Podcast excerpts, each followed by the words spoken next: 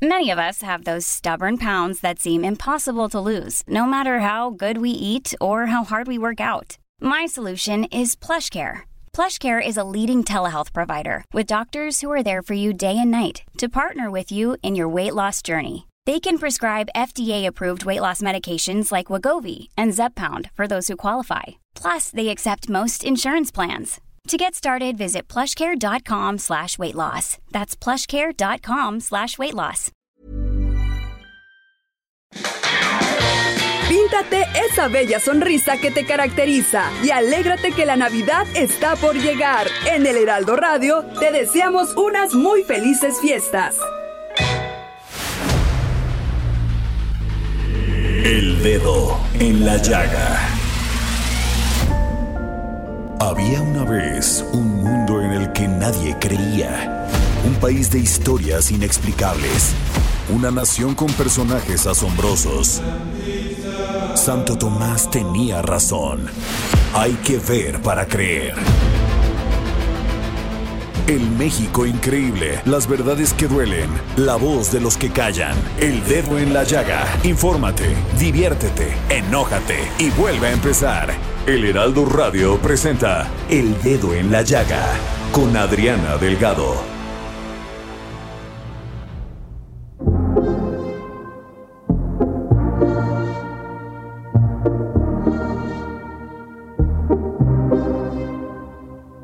Yo te di mi corazón y mis sentimientos.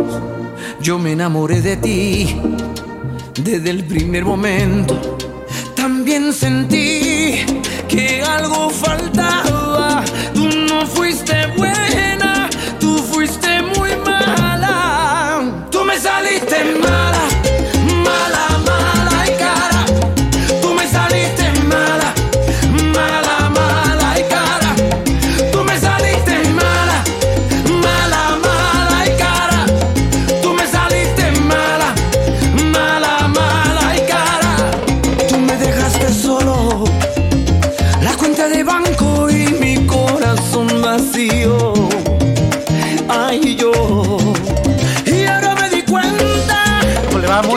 Son las 3 de la tarde con 2 minutos tiempo del centro del país. Es la hora de poner el dedo en la llaga. Mi nombre es Samuel Prieto y le saludo, por supuesto, eh, a nombre de la titular y directora de este espacio, Adriana Delgado. Eh, estamos escuchando a Mala de Mark Anthony, eh, una canción que plantea la fascinación y el desamor de una relación equivocada, interpretada, por supuesto, con el inigualable poderío del estilo musical de este embajador mundial de la música latina. ¡Súbele, Javier!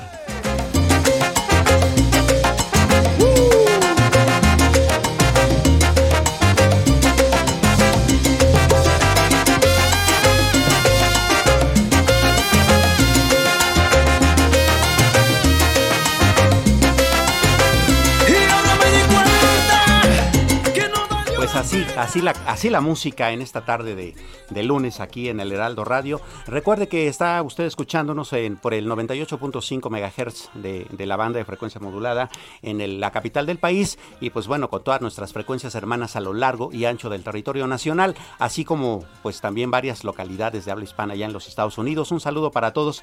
Bueno, hoy es un día pues bastante movido en cuanto a información. Fíjense usted que, eh, por ejemplo, una de las cosas que se han estado dando mucho en la discusión pública durante estos últimos días ha sido eh, eh, esta discusión sobre si la oposición realmente tiene algún peso específico en, la, en, la, en la vida política del país, considerando, por supuesto, que todo el poder que tiene este, pues, la cuarta transformación, su personaje central, y uno de los grandes problemas es que también en- dentro de los partidos de oposición hay ciertas divisiones y esas divisiones de repente pues no permiten que la oposición tenga a su vez un contrapeso específico.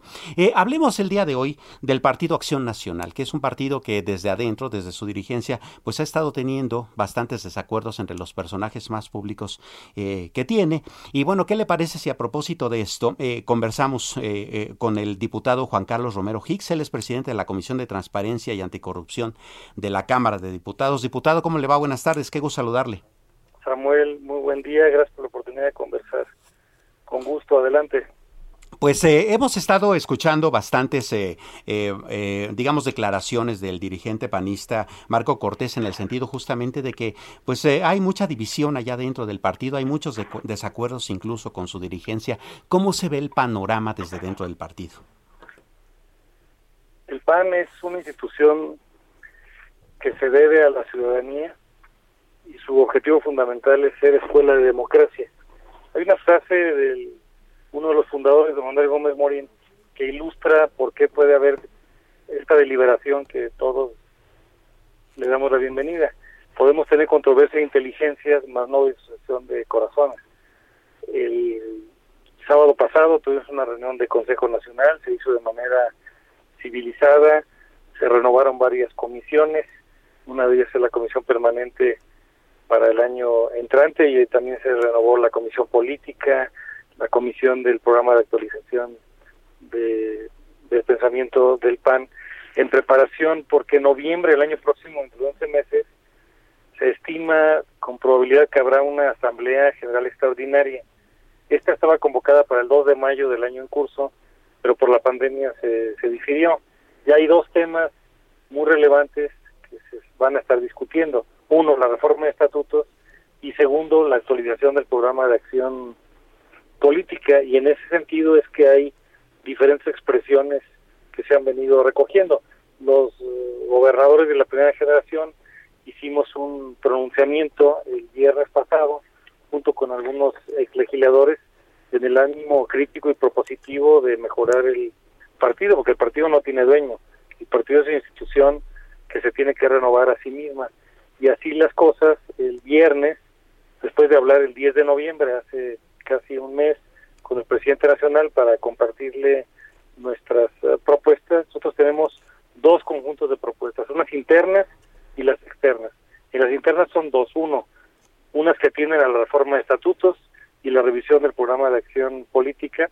Y en lo externo traemos cinco inquietudes que vamos a someter a la opinión pública, eventualmente quizá otros partidos y lo mismo el Partido Acción Nacional, que son uno, el tener observatorios ciudadanos para gobiernos locales y congresos. Segundo, en el mediano plazo, que las decisiones de las candidaturas se hagan por elecciones primarias abiertas, como existe en otros países. Argentina, por ejemplo, lo hace y tiene el acrónimo que le llaman PASO, que son primarias abiertas, simultáneas, obligatorias. Entonces queremos que la ciudadanía, que es el origen del mandato de la Fundación del PAN, sea quien tome decisiones importantes para candidaturas. Tercero, está el tema de la seguridad. Cuarto, transparencia y anticorrupción. Y quinto, el sistematizar algunas de las experiencias exitosas de los gobiernos locales. Y eso es lo que nos mueve en este momento.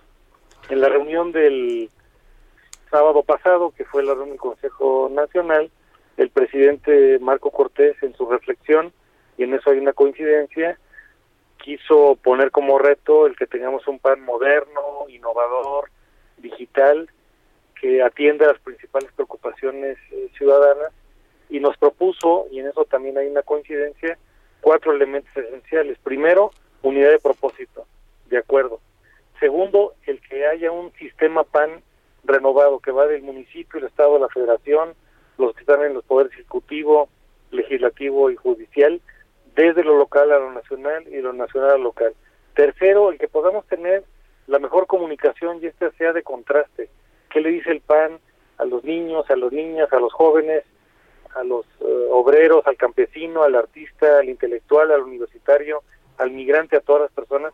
Y finalmente ser corresponsables todos con la tarea, porque el PAN no es una persona, el PAN es un conjunto de más de 250 mil personas que somos los militantes pero nos debemos a la parte fundamental que es la ciudadanía y en eso es que estamos deliberando diferentes actores.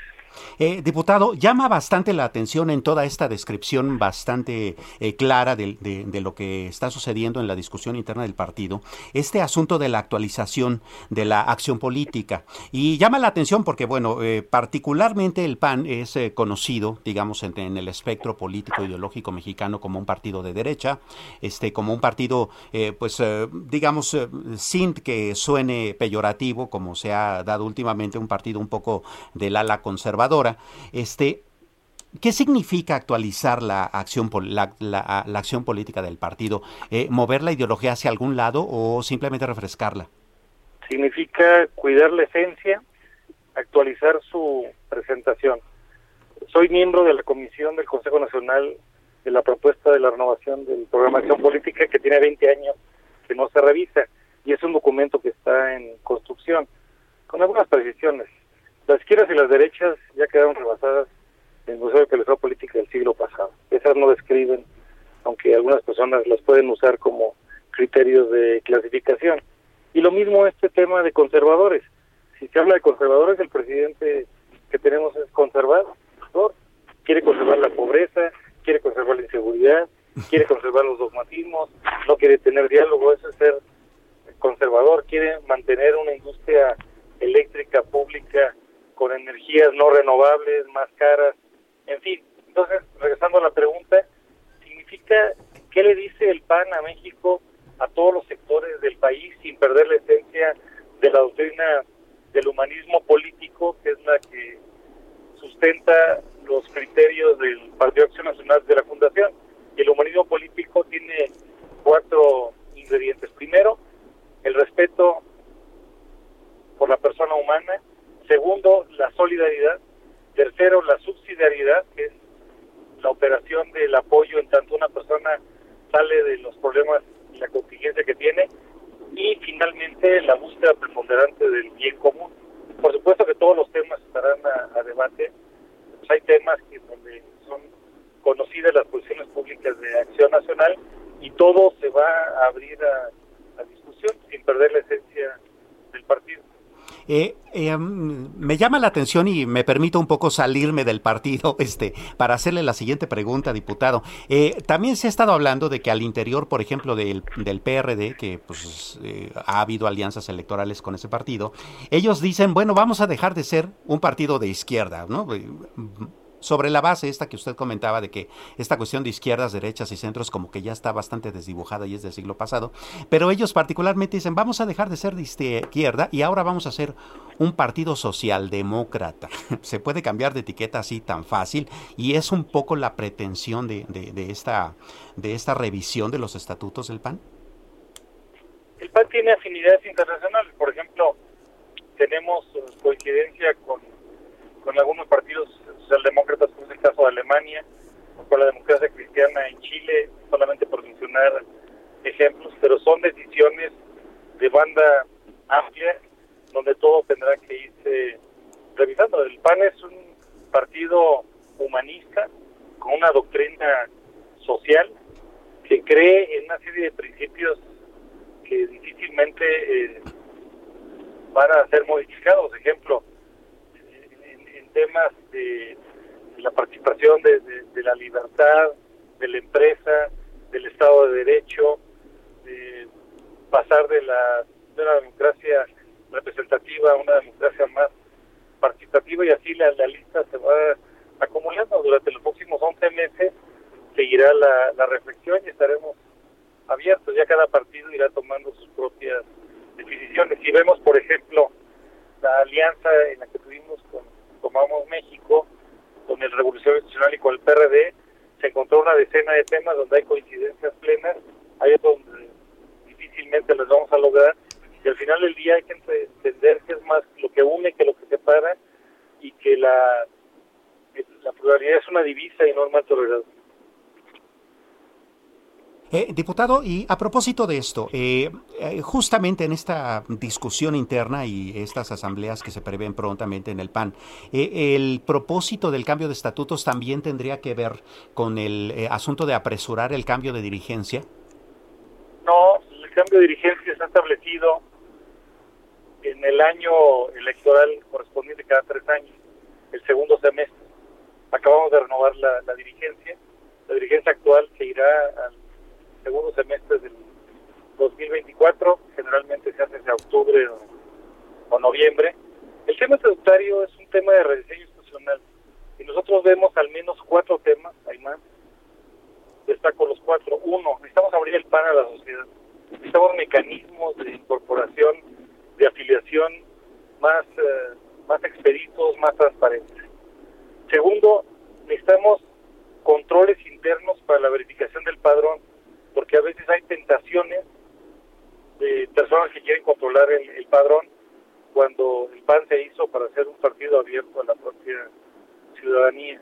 Tercero, hay que revisar las reglas para la definición de los candidatos. Si van a ser, como algunos proponemos, elecciones primarias abiertas o van a ser consultas internas solamente a la militancia.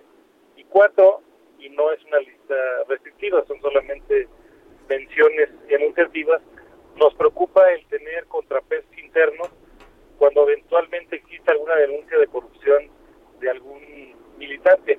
Estas son las reglas en las que ya veníamos trabajando y había un borrador preliminar, le llamaría un documento mártir, por decirlo de alguna manera, y que ellos a discutir el, fin de semana del 2 de mayo, pero por la pandemia se fueron dividiendo. Esto nos permite, ya después de la jornada electoral del 6 de junio, la renovación del Comité Ejecutivo Nacional y a la luz de la jornada del año próximo, que será el domingo 5 de junio, en que se renuevan seis gubernaturas y en los casos de Durango adicionalmente ayuntamientos y en Quintana Roo el Congreso local, añadido con las gubernaturas de Aguascalientes, Tamaulipas, Durango, Oaxaca e Hidalgo, para ver cómo se comportan las cosas. Nos va a permitir dentro de 11 meses tener un panorama mucho más claro de la evaluación autocrítica interna del PAN a la luz del momento que México está viviendo. El presidente nacional anunció que eso probablemente será hacia noviembre del año próximo. Eh, curioso, eh, bueno, eh, más bien precisamente hablando justamente de esta competencia electoral en seis estados, eh, digamos que en términos generales los análisis suelen decir que Aguascalientes, pues básicamente podría seguir este, siendo gobernado por el PAN, pero el resto de las de, de, las cinco entidades que estarán en disputa, pues habrá como mayor problema, ¿no? Para evitar que, que el partido en el poder se, este, pues también se quede con ellas. Eh, ¿Cómo ve usted el panorama? Democracia no hay punto final el punto seguido y de aparte. Lo que hemos aprendido es que se requiere mucha humildad, sensibilidad, inclusión, sentido común, la preparación y la mejor batalla posible. Andar haciendo pronósticos a estas alturas no nos ayuda en ninguno de los casos. El PAN va a revisar primero si va en alianza, si va solo o en alianza para las seis gubernaturas y qué combinación va a encontrar. Y lo mismo para ayuntamientos en Durango, el Congreso local. No prejuzgo porque no soy vocero de nuestro partido, soy diputado federal, tengo una experiencia legislativa, me he presentado cuatro veces en elecciones externas, ganamos la gobernatura por 24 puntos porcentuales en Guanajuato, el Senado por más de 20, y las últimas dos elecciones para Diputación Federal por más de 30 puntos de ventaja, y eso nos enseña a que siempre hay que estar cultivando la relación con ciudadanía. El claro. actor estelar de la democracia es el ciudadano, es el que paga, es el que manda y es el que va a definir al final del día quién será contratado y quién será despedido para claro. que van a presentar elecciones. Diputado, pues le agradezco mucho estos minutos para el dedo en la llaga.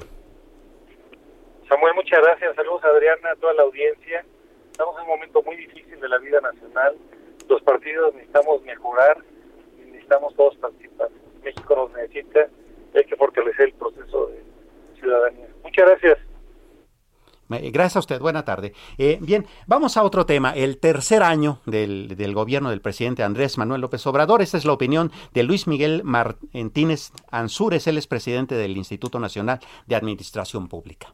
Gracias amigos del dedo en la llaga. Y tenemos en la línea telefónica al doctor Luis Miguel Martínez Ansúrez. Como usted sabe, él es presidente del Instituto Nacional de Administración Pública, el INAP, y un extraordinario analista con quien conversaremos sobre qué tan relevante, qué ha sido lo importante acerca del discurso que dio Andrés Manuel López Obrador, nuestro presidente de la República, el pasado miércoles.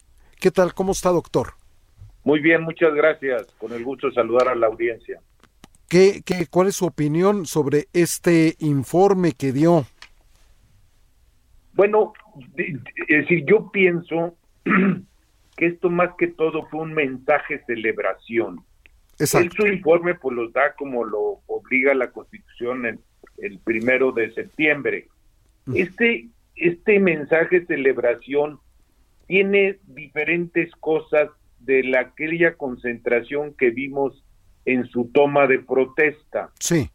Sí recordamos que la toma de protesta oficial fue en la Cámara de Diputados, como de, lo marca la Constitución. Lo demás es un evento político. público, político, pero este, a diferencia del primero, porque en aquel entonces fue un pliego de 100 promesas que él hacía el, eh, hace tres años.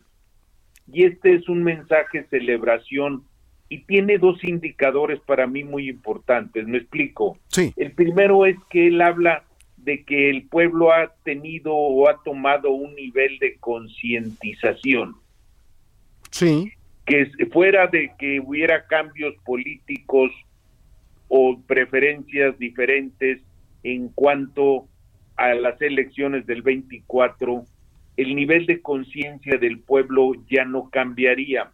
Y esto me recuerda mucho Freud que decía que una vez adquirida la conciencia no hay manera de retroaerla. Dante también lo explicaba al llegar al séptimo infierno, decía que se daba el paso, aquel paso que se daba no pudiendo pensar en regresar. Él así lo plantea. Y el segundo tema que él, para mí, para mí importante, es que sí, por primera vez lo dice, no que nunca lo haya mencionado, pues estamos hablando del presidente de la República, que existe una definición política en su discurso y acepta que hay una visión de izquierda. Eso para mí es lo fundamental en este mensaje político, porque pues si bien no hay 100 promesas, pero sí hubo una serie de anunciamientos que no fueron 100, pero estuvieron cerca de serlo. Y yo creo que los grandes retos de él siguen siendo la economía, la seguridad, y yo lo llamaría la deshonestidad, no de él, sino el ataque a la corrupción que él planteaba, visto de esa manera. Y yo creo que nos confundimos mucho los niveles de apoyo a Andrés Manuel López Obrador con los márgenes de aprobación de su gobierno. Sí. Eso sería para mí lo fundamental de este mensaje de apoyo político él. Y sí, en lo económico él hablaba, que alguna vez lo dijo Joe Biden en su informe de los 100 días en el Congreso norteamericano, que tendría que llegar el crecimiento a través de las clases trabajadoras y no de arriba para abajo. Y él mencionó algo así como que no permea la riqueza, cosa que tiene razón, ¿eh? La riqueza no se permea, pero siempre había, hablaban los neoliberales de que primero que había que crear la riqueza para después que permeara. Y yo tampoco creo eso. Yo sí creo que tiene que generarse eh, conjuntamente, si no, no hay. Y bueno, Biden platicaba de su programa, que, el, que Estados Unidos no lo habían hecho Wall Street, sino este, Wall Street no lo habían hecho a Estados Unidos, sino Estados Unidos a Wall Street. Eso para mí son fundamentales en cuanto a su enseñanza, pero económicamente sigue siendo, siguen cuidándose las macro variables. Eso no cambia, por más de izquierda que se sea, se sigue cuidando que los márgenes, la inflación, el tipo de cambio se sigan cuidando. Y sí, él también dijo que cuidaba los niveles de endeudamiento. Déjeme decirle que usted para seguir eh, sus eh, proyectos de infraestructura tiene dos, tres caminos. O aumenta el ingreso de impuestos, que no es el caso ni lo hizo, o baja sus programas de bienestar, que tampoco lo hizo, porque él marca desde el principio cómo va a seguir retribuyendo a través de, los programas de subsidio a, las diferentes clases sociales. O tercero, recurre al endeudamiento. Y este sí ha tenido un crecimiento de finales del sexenio anterior del 46% del Producto Interno Bruto al 52%, aunque no se acepte que sí se ha cuidado y ha sido cuidadoso en eso. Esa sería una primera aproximación. No sé si fui claro. No, hombre, clarísimo y nos deja para hacer una profunda reflexión sobre sus palabras. Le agradecemos a nombre del dedo en la llaga del Heraldo Radio que nos haya tomado la llamada doctor Luis Miguel Martínez Ansúrez, presidente del Instituto Nacional de Administración Pública, el INAP. Muchísimas gracias, doctor. El agradecido soy yo. Buena tarde. Muy buena tarde. Pues así el análisis en esta entrevista de Jorge Sandoval. Tenemos más en el dedo en la llaga de Adriana Delgado, pero antes, una pausa.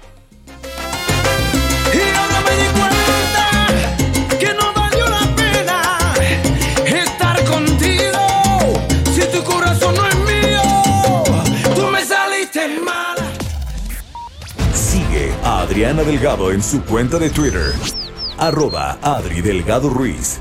Además, te invitamos a enviar tus opiniones y comentarios en texto o por mensaje de audio a través de WhatsApp al 55 2544 3334. Y si quieres escuchar El Dedo en la Llaga.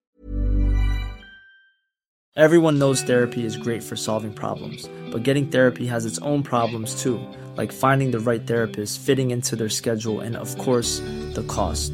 Well, BetterHelp can solve those problems. It's totally online and built around your schedule. It's surprisingly affordable too.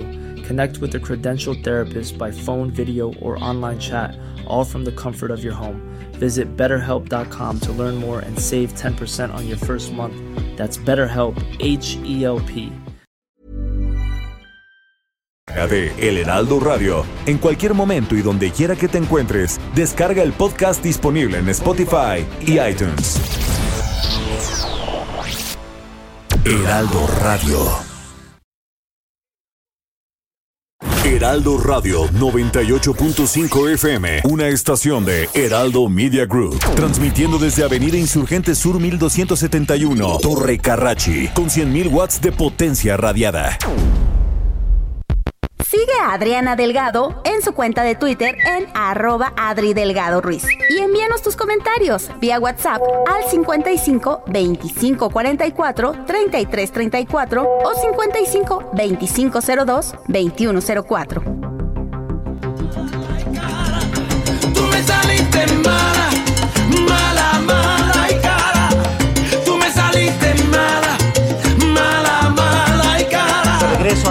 Dedo en la llaga de Adriana Delgado. Estamos en el 98.5 de su FM en la capital mexicana y de aquí a toda una cadena de estaciones hermanas dentro y fuera del país. Eh, Vamos, a, vamos al siguiente tema que tiene que ver justamente con eh, estos rescates que se han estado eh, dando cotidianamente a petróleos mexicanos. Eh, hay quienes dicen que bueno es importante rescatar la industria petrolera mexicana. Hay quienes dicen bueno de repente le estamos tirando demasiado dinero a algo que tal vez en el futuro no sea tan rentable. Pero hoy la Secretaría de Hacienda anunció que va a inyectarle 3.500 millones de dólares más a, para poder rescatar varios de los bonos de deuda que tiene petróleos mexicanos. Pero vamos con quien sabe de estos temas, que es, eh, por supuesto, nuestro especialista en asuntos energéticos, Ramsés Pech.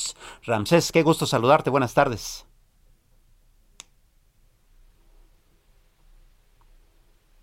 Algo pasa, buenas no tardes, tenemos... buena- buenas tardes, te mando un saludo. Ah, ¿Qué tal, Ramsés? No te escuchaba. Eh, oye, pues, ¿cómo ves esta inyección eh, de nuevo de recursos públicos a petróleos mexicanos en esta ocasión eh, con el pago de deuda de 3.500 millones de dólares? Bueno, es una parte para pues, tratar de reducir la deuda, que es más de 105 mil millones de dólares. Y lo que hay que especificarle al público es que son tres tipos de conceptos. Primero, es la renegociación de las deudas que se van a vencer en el año 2030 y lo que se busca es que se amplíe el tiempo en que se venzan estas y el problema va a ser a qué tasa de interés se van a tener. Y lo otro es lo que se va a tener para pagar en forma directa la deuda que se tiene, como lo han hecho los últimos dos años la Secretaría de Hacienda Crédito Público. Pero todo eso no es suficiente, porque acuérdate que dependemos del tipo de cambio y la deuda que se trata de pagar es la de dólares. Imagínate si hubiéramos tratado de pagar hace de un mes estaba el tipo de cambio a 20 y hoy si la queremos pagar que está a 21, la pregunta es en el 2022 o en el 23 en cuánto va a estar el tipo de cambio. Vaya, o sea que digo, tal vez llegamos tarde, pero considerando cómo pueda venir la economía, entonces eh, podría ser, digamos, eh, un momento más o menos adecuado para seguir la estrategia del gobierno si es que busca mantenerse. Pero de cualquier manera, como bien comentas, de 3.500 millones de dólares parece no ser tan significativo considerando el tamaño total de la deuda. Sí, y nomás hay que ver que van a reducir el derecho de utilidad compartida, el DUC famoso de 54 a 40 y ese 14% hay que ver si lo van a utilizar para pagar las deudas de largo plazo o van a utilizarlo para la de corto, que es donde están los proveedores, y como ya sabemos, muchos de ellos están esperando su pago todavía. Eh, es cierto esto. Eh, ¿Qué tan grande es realmente, Ramsés, este problema de, de, de, detención de pagos a proveedores? Porque, bueno, eso también detiene muchas cadenas productivas, ¿no? Sí, y ya lo ha comentado el director de Pemex en sus instancias en en la Cámara de Diputados, y en los reportes trimestrales que ha tenido que han habido un acercamiento y se están quitando los ciertos intermediaciones que se tenían en un dado caso para poder hacer el pago. Aquí el problema es que ya existe la forma, ahora el problema es que se tenga el dinero constante para que pues se puedan hacer los pagos de referentes a los proveedores. Y eso depende mucho de la Secretaría de Hacienda Crédito Público que envíe los recursos en tiempo y forma, pero ya sabemos que en enero y en febrero no llegan estos recursos porque es cuando apenas empieza la recaudación. Y ahora que tenemos una inflación en donde todo el mundo va a tener que ajustar sus precios y costos, bueno, vamos a ver cómo nos va a ver en enero y febrero. Bueno, parece ser entonces que puede ser como una especie de, de, visión ahí de luz al final del túnel para algunos de los proveedores, pero pues no tendrían entonces que cantar victoria considerando que pues tal vez siga un pago, pero, pero los demás quién sabe, ¿no? Sí, y sobre todo eh, dejar en claro que la operación sobre todo temas de exploración y producción, no para. Y ahora que vamos a tener las refinerías, que se pretende que se incremente su utilización a más del 80%, pero la pregunta es que no hay el recurso para que se pueda tener esto. Y aunado a esto tenemos la reconfiguración de Tula, que son más de 3 mil millones de, de, dólares, de acuerdo a lo que ha dicho el presidente de la República, más lo que falta de dos bocas para que se concluya la obra el próximo año y como se ha comentado que empiece a operar más o menos como en el año 2023. Entonces aquí la pregunta es, la pregunta aquí es, si es una buena iniciativa desde Hacienda, pero no es lo suficiente. Y la única forma es que me han hecho una pregunta, es que vender, que vender los activos, pero los activos de Pemex son pozos e infraestructura. Y la otra es dar participación accionaria, pues tampoco se puede, porque recuerden que entonces ahí ya sería una privatización. Claro, eh, Ramsés, eh, aprovechando que estamos este, platicando contigo aquí en la línea y que tú pues le sabes bastante bien estos temas, eh, otro asunto que ha estado haciendo bastante ruido tiene que ver con este er, esta cuestión de la eh, Comisión Federal de Competencia Económica que dijo que pues al parecer no hay suficientes condiciones de competencia en el mercado mexicano del gas LP, ¿no? De estos cilindros que, que lleva el camión a la casa de cada de cada de cada familia mexicana pues que utiliza el gas de esta manera. dice ahora que posiblemente resuelva hacia, hacia marzo esta cuestión, pero ¿tú cómo ves el panorama de las condiciones de competencia? Bueno, las condiciones de, de competencia entre una mayor cantidad de permisionarios, que lo que refiere la COFESE, hoy en día no existe debido al estudio que preliminar que presentó, en donde indica que muchas de las empresas que están hoy en día, y les alto costo hacer una nueva inversión, y aquel que quiere entrar a este mercado de gas licuado de petróleo tiene que hacer una inversión de por arriba de los 37 millones de pesos. Pero el problema de este, de este tipo de negocios es que la infraestructura y sus activos no pueden ser reutilizados en otro tipo de negocio. Es por eso que vemos que hay ciertos grupos de familias o organizaciones o empresas que están arraigadas debido a que iniciaron su, su negocio hace muchos años y los que quieran entrar eh, para hacer una planta de distribución, bueno, es muy complicado porque se tendrían que centralizar. Y otra cosa muy importante de lo que dice la COFESE, eh, y, y, analizando los datos, el 70% del costo al usuario final depende del valor de la molécula. Y me refiero a la molécula, cuánto cuesta el gas licuado petróleo que comercializa Pemex o los privados que importan o los que tienen la forma de venderlo a las plantas de distribución. Solo el 7 hasta el 10% es lo es el, el costo del flete, es decir, desde la planta de distribución hasta el usuario final. Y el margen que se tiene, de acuerdo a lo que hemos visto, el margen bruto, y esto hay que dejarlo bien claro al público, margen bruto no, no están todavía quitados los costos financieros, de inversión o todos los indirectos que se tengan, pero el margen de inversión está fluctuando más o menos entre el 4 y el 7%. Ahí la pregunta es, ¿ese margen es el correcto, el bruto? Y la pregunta es, ¿cuál es el neto real que le queda a cada uno de las plantas de distribución que tanto se ha comentado? Eh, en, en todo este juego, Ramsés, ¿qué tanto juega a favor o en contra del mercado la creación de este gas bienestar? Bueno, ahí lo dice también en la preliminar que dicen de la COFESE, que hoy en día el gas bienestar, como está instalado en dos, en una, delega, en dos delegaciones, no, en una delegación y está por ampliarse, no influye a nivel nacional la creación de gas bienestar en el mercado, porque no es un peso garante en la modificación y en el ajuste de precios de una competencia. Entonces, lo que vamos a ver es que depende mucho que la Comisión Reguladora de Energía pueda dar una mayor cantidad de, de permisos y que empresarios o empresas puedan hacer las inversiones en lugares donde la, el costo del flete pueda disminuirse y sobre todo los indirectos que se tienen todavía puedan reducir. Pero hay que dejar claro, el margen que dice la Profeco cada día lunes es el margen bruto, no es el neto del resultado del total de los costos que se quedan a la planta de distribución. Vaya que entonces eh, un gran problema también es que eh, estimular la competencia para que se elimine esta condición eh, no es necesariamente este pues tan fácil, ¿no? O sea, no, no hay quien se anime tan tan tan de lleno a entrarle entonces. Sí, y creo que si tiene oportunidad, creo que la Comisión Reguladora de Energía con este preliminar que colocó la COFETE del estudio arroja y tiene muy buenos datos y la metodología utilizada y sobre todo las fórmulas que se utilizaron para calcular las variantes que acabamos de comentar están bien eh, adecuadas y tienen una metodología correcta. Ahorita lo que hay que enfatizar es, la directriz termina en enero, el presidente acaba de comentar hoy en la mañana que posiblemente pudiera continuar esta directriz. Entonces me quiere, quiero dar, eh, quiero entender que el margen bruto real que tienen las plantas de distribución es el correcto y ahora el inconveniente es cómo le hacemos para bajar el precio en el transporte, sobre todo en el costo de flete, para que eh, pueda reducirse este costo en función de tener plantas de distribución más cerca del usuario final. Claro, Ramsés, te agradezco mucho como siempre tu análisis tan claro sobre estos asuntos. Gracias, que tengan un buen inicio de semana y cuídense todos. Igualmente, hasta luego. Bueno, ahora vámonos de vuelta por el mundo. El dedo en la llaga por el mundo con José Carreño.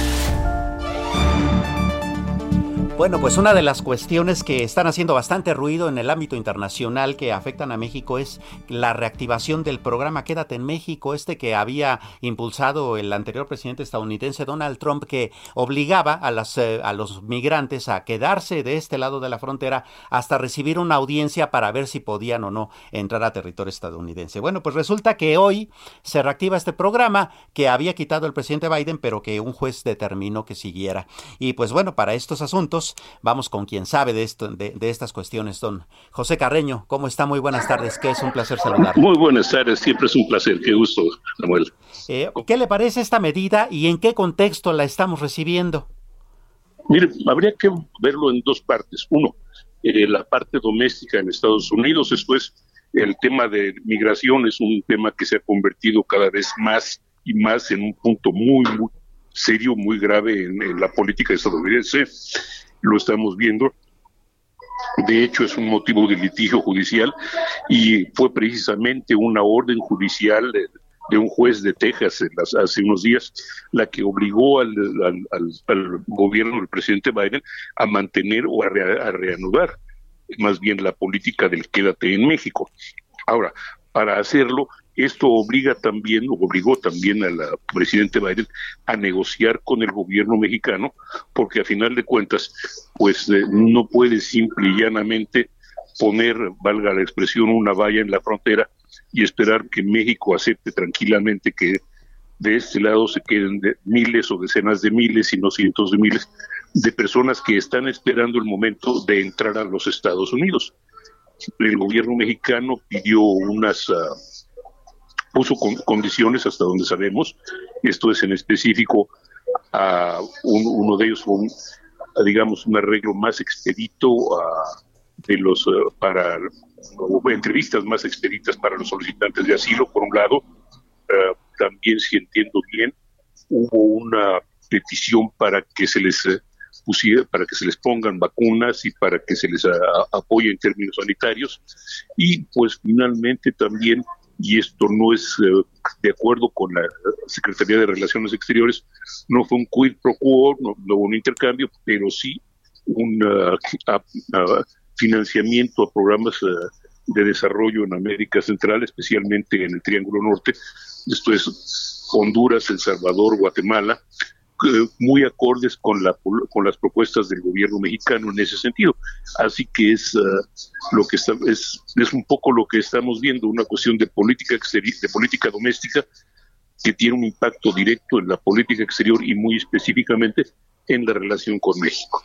Claro, porque considerando eh, esta explicación, pues de todos modos México termina quedando en medio de esta cuestión, pero me llama la atención, don Pepe, y quisiera un poco eh, eh, pues ponerlo sobre la mesa, que este fin de semana la agencia EFE publicó un despacho informativo que me llamó mucho la atención y dice que las autoridades mexicanas entre enero y octubre han interceptado a 228.115 migrantes y de ellos ha deportado a 82.627, o sea que además de eso seguimos haciéndole la chamba, ¿no? Un poco a Estados Unidos. Pues eso eh, eh, es que es, es un poco el, problema y mucho también, ¿no? Esto es porque el, parte, por un lado, tenemos dos realidades. Esto es, tenemos unos eh, países centroamericanos en crisis, muy específicamente El Salvador, Honduras y Guatemala en, en solo apenas menor medida. Tenemos uh, una frontera que no acaba de, uh, de cerrarse, en el, caso de la frontera sur nuestra, tenemos a decenas de miles de personas, no solo de Centroamérica, tenemos Haití y otras nacionalidades, pues que tratan de llegar a Estados Unidos y a México. Somos, para bien o para mal, somos el puente natural, si lo quiere decir de esa forma.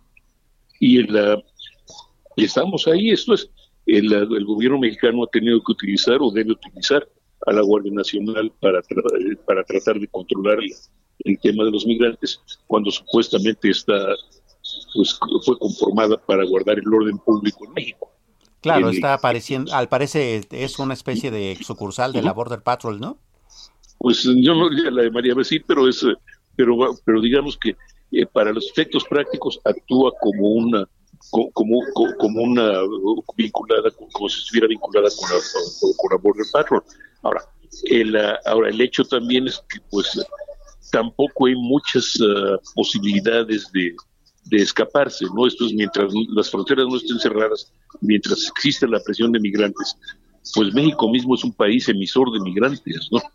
Entonces, eh, sí que diría yo que estamos obligados a por lo menos recibir eh, con una cierta eh, manga ancha a los migrantes que lleguen en busca de refugio pero pues no es la imagen no es bonita de cualquier manera.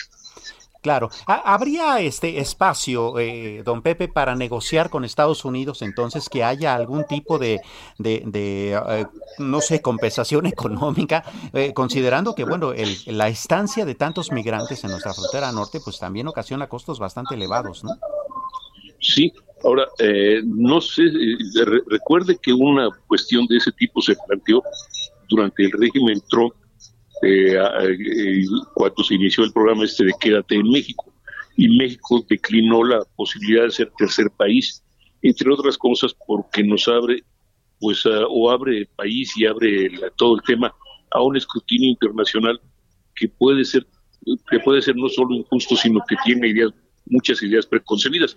Y asumiendo la, las posturas del presidente López Obrador, que se queja, por ejemplo, de que los organismos internacionales o que el gobierno de Estados Unidos financia organismos que son críticos de su gobierno, pues me imagino que no le, no le gustaría recibir delegaciones del gobierno de Estados Unidos o de, o de los gobiernos europeos o de cualquier otro, pues tratando de preguntar, ok, ¿cómo aplicaron mi dinero? ¿no?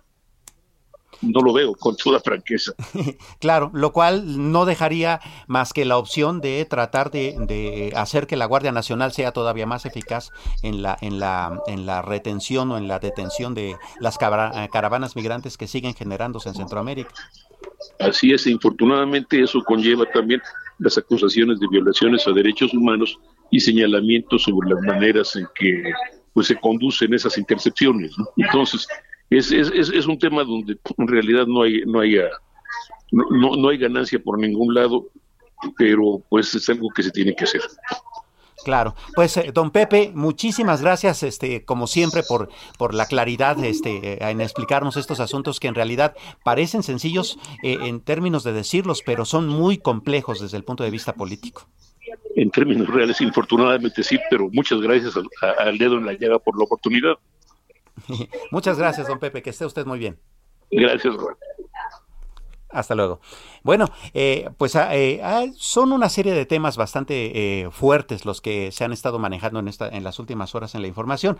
Y bueno, también tenemos um, información referente al ámbito deportivo, ¿no? una de ellas tiene que ver, bueno, vamos por partes primero. te saludo, Roberto San Germán.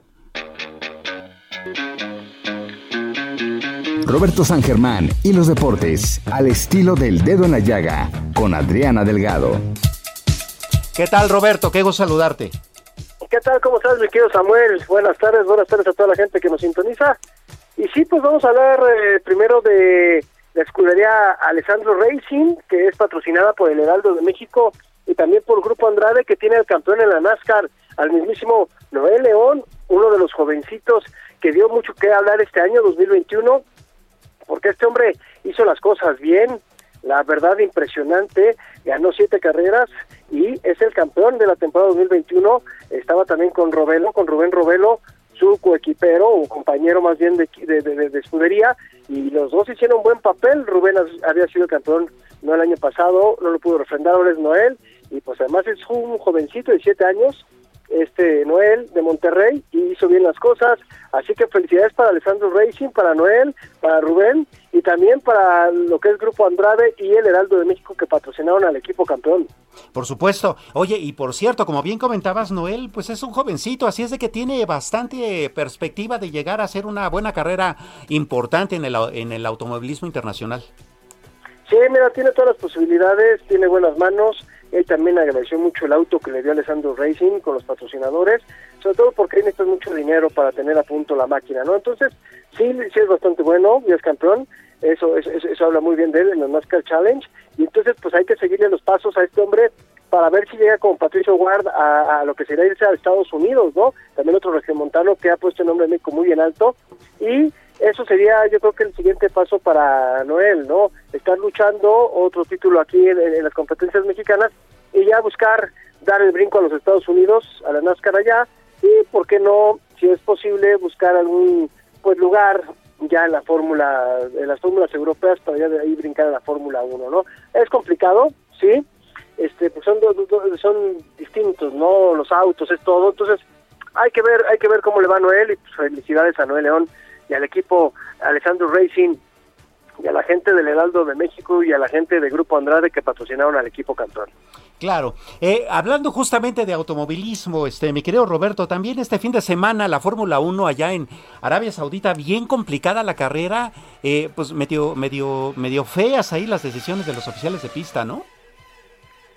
Pues mira, aquí la cuestión es que hemos visto que a Lewis Hamilton, lo que es la FIA, lo ha estado como que apoyando mucho, también la, no la FIA, sino la Fórmula 1, sus castigos son de risa para Lewis Hamilton, para Verstappen le quitan segundos, este como que no quieren que gane el equipo de Red Bull, como que pareciera que todo tiene que ser Mercedes, Mercedes, Mercedes, eh, no quisiéramos especular con eso, pero sí otra vez lo vimos allá en el circuito de Yerana Arabia Saudita, un, un, un circuito que no lo conocían los pilotos, que también es una tontería cuando estás a punto de terminar la, temporada y que estos dos hombres, tanto Hamilton como Verstappen, van en una carrera pareciera y después es un circuito que nadie conoce, pues la verdad que es una tontería, este circuito tuvo que haber sido antes, pero bueno, así se dieron las circunstancias, lo gana Hamilton, Verstappen queda en segundo lugar, además Verstappen fue el piloto del día y pues ya están empatados en puntos, 369.5 unidades los dos, con lo cual, pues en la última carrera se va a decidir se va a decidir el campeonato eh, de pilotos en la Fórmula 1, así que hay que estar muy al pendiente de lo que pasa. Y pues Checo Pérez, mala carrera para él. Eh, en la vuelta tuvo que abandonar, ¿verdad? Sí, abandonó Checo Pérez en la vuelta 20, no pudo. Y desgraciadamente Checo pues ya lo ve muy difícil quedar en tercer lugar de los pilotos porque Valtteri Bottas quedó en la tercera posición en este Gran Premio de Arabia Saudita y en el circuito de Jeddah y ya no va a poderle ganar al señor Valtteri Bottas. Entonces, Checo se quedó con las ganas de ser el tercer lugar en los pilotos.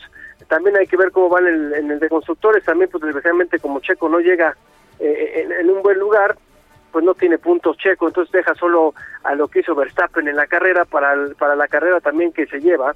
Porque hay que recordarle a la gente que no nada más es en la Fórmula 1, no nada más son los pilotos, sino también está el campeonato de constructores.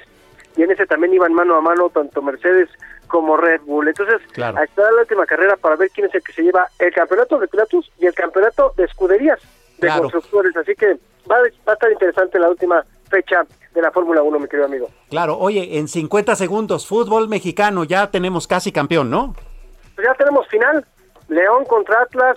El partido del jueves es a las 8 de la noche en Guanajuato, en León, allá en el estadio en No Camp. Y el domingo el equipo del Atlas recibe en el Estadio Jalisco a las ocho y cuarto al equipo de León y ya sabremos quién es el campeón, más o menos por eso de las diez y media sabremos quién es el campeón del fútbol mexicano, si es el León o si es el Atlas y rompe la malaria de 70 años. Tu diagnóstico y pronóstico.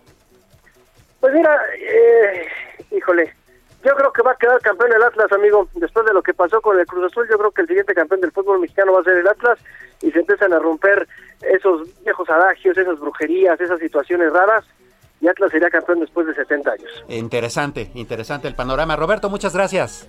Gracias a ti, mi querido Samuel, que tengas buena tarde y buena semana para todos. Igualmente. Y pues igual se termina este dedo en la llaga, nombre de su titular, Adriana Delgado. Ya estamos este, pues terminando esta, esta emisión. Eh, no queda más que desearle muy buen provecho.